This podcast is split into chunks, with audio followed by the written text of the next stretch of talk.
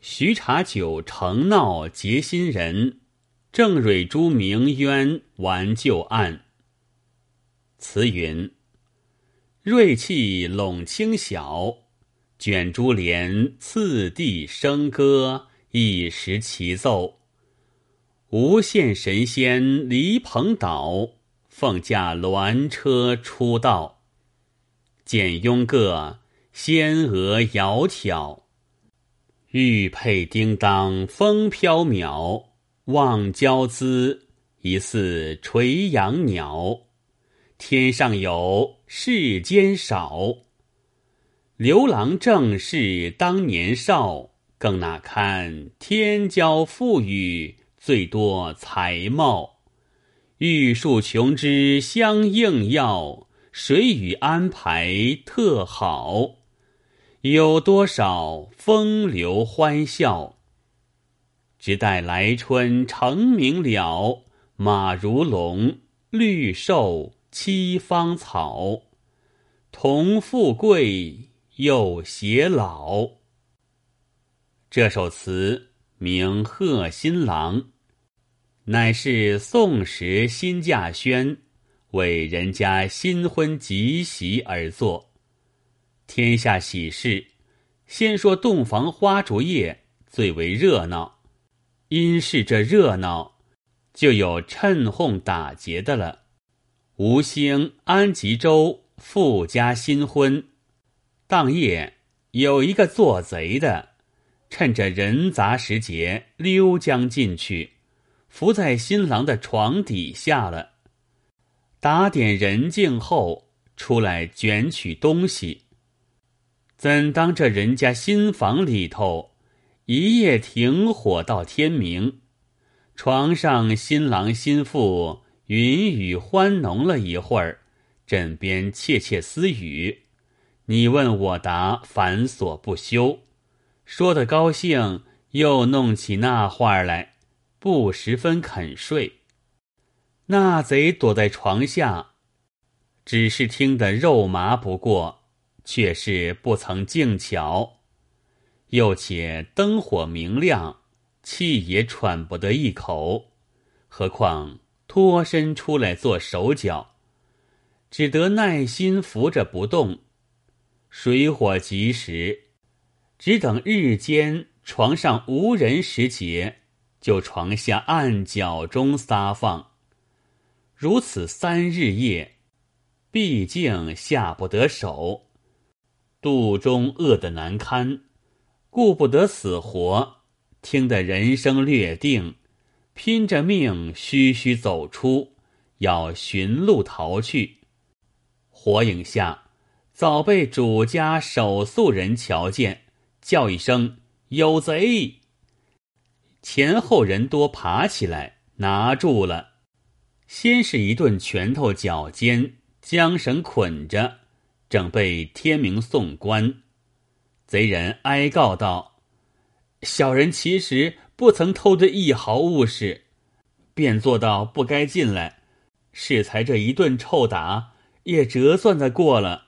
千万免小人到官，放了出去，小人自有报效之处。”主翁道：“谁要你报效？”你们这样歹人，只是送道官，打死了才干净。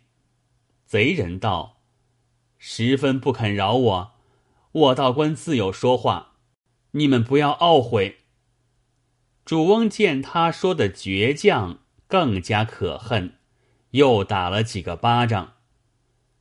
捆到次日，身破了地方，一同送到县里去。县官审问时，正是贼有贼志。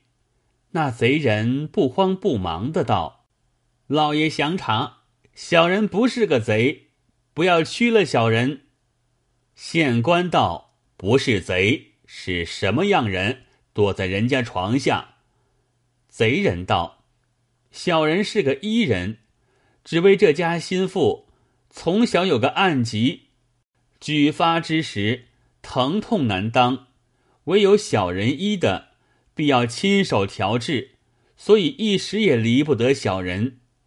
今新婚之夜，只怕旧疾举发，暗约小人随在房中，防备用药，故此躲在床下。这家人不认得，当贼拿了。”县官道：“哪有此话？”贼人道：“心腹乳名瑞姑，他家父亲宠了妾生子女，不十分照管他。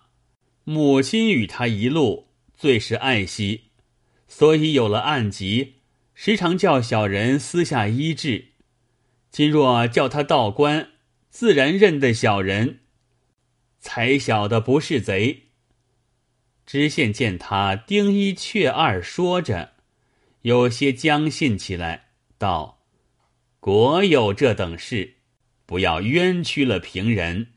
而今只提着心腹当堂一认就是了。原来这贼躲在床下这三夜，背细听见床上的说话。心腹果然有些心腹之疾，家里常医的。”因告诉丈夫被贼人记在肚里，恨这家不饶他，当官如此攀出来，不为可以遮饰自家的罪，亦且可以弄他心腹道官，出他家的丑。这是那贼人被赖之处。哪晓县官竟自被他哄了，果然提将心腹起来。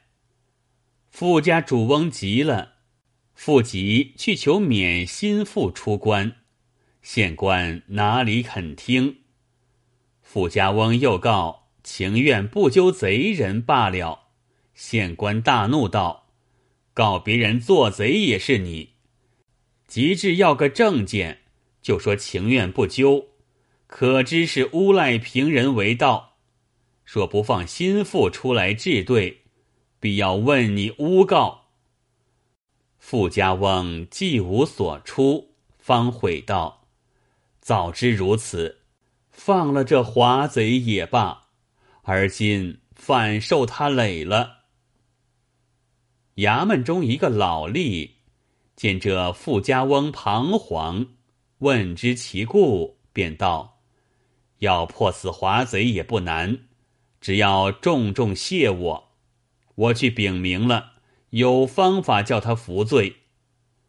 富家翁许了谢礼十两，老吏去禀县官道：这家心腹出过门，若出来与贼盗同变宫廷，耻辱极矣。老爷还该惜其体面。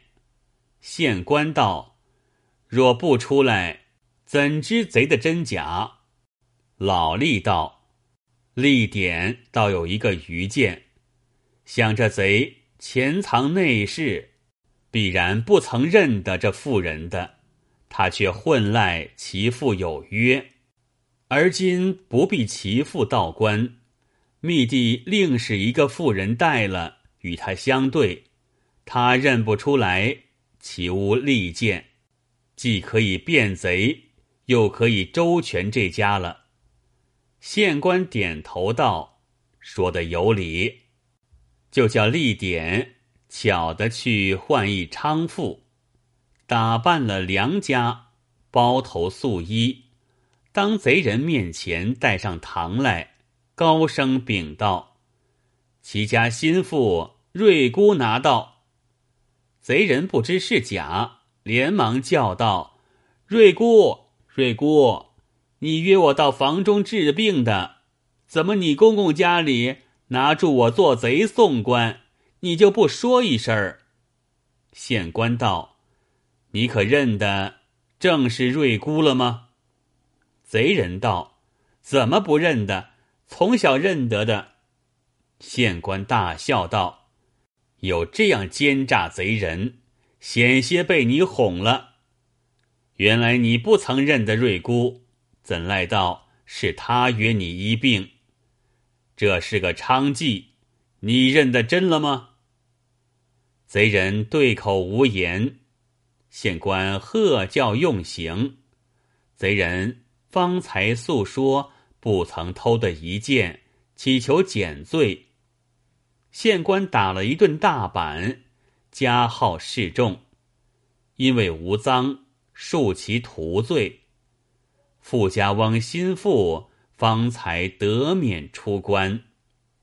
这也是新婚人家一场大笑话。先说此一段，做个笑本。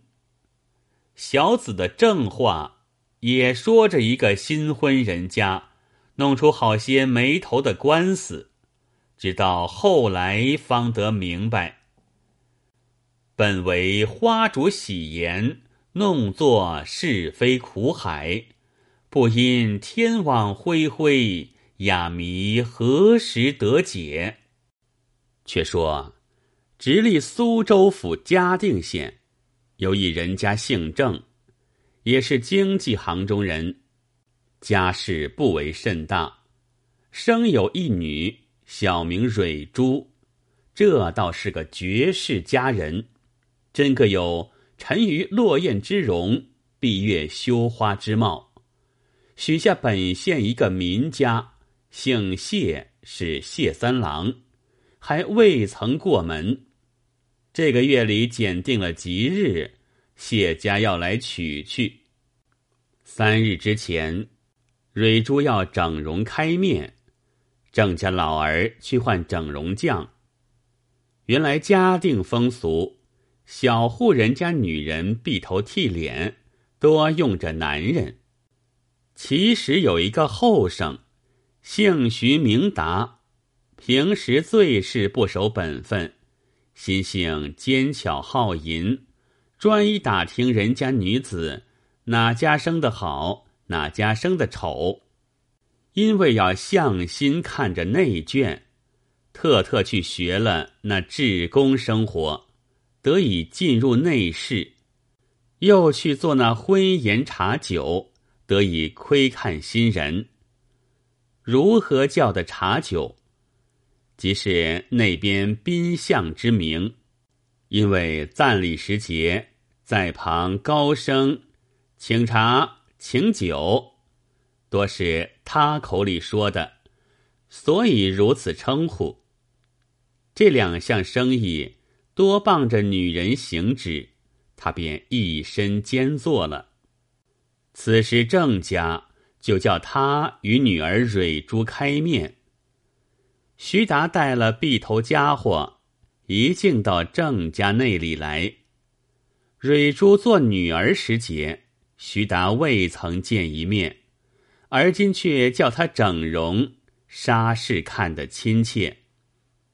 徐达一头动手，一头去玩，身子如雪狮子向火，看看软起来；那会儿如吃石髓的海燕，看看硬起来。可惜碍着前后有人，恨不就是一把抱住，弄他一会儿。郑老儿在旁看见模样，识破他有些轻薄意思，等他用手一玩，即打发他出到外边来了。徐达看得浑身似火，背地手冲也不知放了几遭，心里掉不下，晓得嫁去谢家，就设法到谢家包做了吉日的茶酒。到的那日，郑老儿亲送女儿过门，只见出来迎接的宾相就是前日的志工徐达，心下一转道：原来他又在此。必至新人出轿，行起礼来，徐达眉眼看的，一心只在新娘子身上，口里咧咧啰咧。把礼数多七颠八倒起来，但见东西错认，左右乱行，信口称呼庆翁忽为亲妈，无心赞贺，该拜反作该姓。见过泰山，又请岳翁受礼，参完堂上，还叫父母生听，不管曹坏郎君。只是贪看心腹，徐达乱糟糟的行过了许多礼数，新娘子花烛已过，进了房中，算是完了。只要款待送亲吃喜酒。这谢家民户人家没甚人力，谢翁与谢三郎只好陪客在外边。里头妈妈率了一二个养娘。亲自厨房整酒，又各把当值的搬东搬西，手忙脚乱，常是来不迭的。徐达向里，到客人坐定了席，正要请汤请酒，是见赞唱，忽然不见了他。两三次汤送到，只得主人自家请过吃了。将至中席。方见徐达慌慌张张，在后面走出来，喝了两句，必至酒散。谢翁见茶酒如此餐前之后，心中不喜，要叫他来埋怨几句，早又不见。当值的道：“方才往前面去了。”谢翁道：“怎么寻了这样不小事的？”如此淘气，亲家翁不等茶酒来赞礼，自起身谢了酒。谢三郎走进新房，不见新娘子在内，疑他床上睡了，接帐一看，仍然是张空床，前后照看，竟不见影。跑至厨房问人时，厨房中人多嚷道。我们多只在这里收拾，新娘子花烛过了，自坐房中，怎么倒来问我们？三郎叫了当值的，后来各处找寻，到后门一看，门又关得好好的。走出堂前，说了，何家惊惶。当值的道：“这个茶酒一向不是个好人，方才贺礼时节。”看他没心没想，两眼只看着新人，又两次不见了他，而今竟不知哪里去了。莫不是他有什么奸计，藏过了新人吗？郑老儿道：“这个茶酒原不是好人，小女前日开面也是他，因见他轻薄态度，正心里怪恨，不想宅上茶酒也用着他。”郑家随来的仆人也说道：“他原是个油嘴光棍儿，这闭头赞礼，多是尽心来学了，蹿哄过日子的。毕竟他有缘故，去还不远，我们追去。”谢家当值的道：“他要内里拐出新人，必在后门出后巷里去了。方才后门关好，必是他附身转来关了，使人不疑。”所以又到堂前演这一回，必定从前面转至后巷去了，故此这会儿不见，是他无疑。此时是新婚人家，坛子火把多有在家里，就每人点起一根。两家仆人与同家主共是十来个，开了后门，都往后巷里起来。原来谢家这条后门路是一个直巷，也无弯曲，也无旁路。火把照起，明亮犹同白日，一望去多是看见的。远远见有两三个人走，前头差一段路，去了两个，后边有一个还在那里，急忙赶上拿住，火把一照，正是徐茶酒。问道：“你为何在这里？”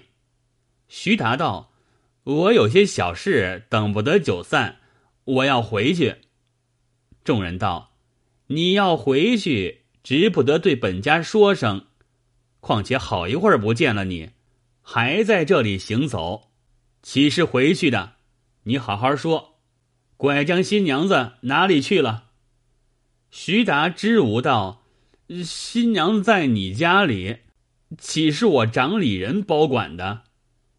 众人打的打，推的推，喝道：“且拿着油嘴光棍到家里拷问他出来。”一群人拥着徐达到了家里，两家庆翁一同新郎，个个盘问，徐达只推不知。一齐道：“这样顽皮赖骨，私下问他如何肯说，绑他在柱上，待天明送到官去。”难道当官也赖的？遂把徐达做一团捆住，只等天明。此时，第一个是谢三郎扫兴了，不能够卧云斜雨，正背着鼠牙雀角，喜筵前往唤新郎，洞房中依然独叫。众人闹闹嚷嚷，簇拥着徐达。也有吓他的，也有劝他的，一夜何曾得睡？徐达只不肯说。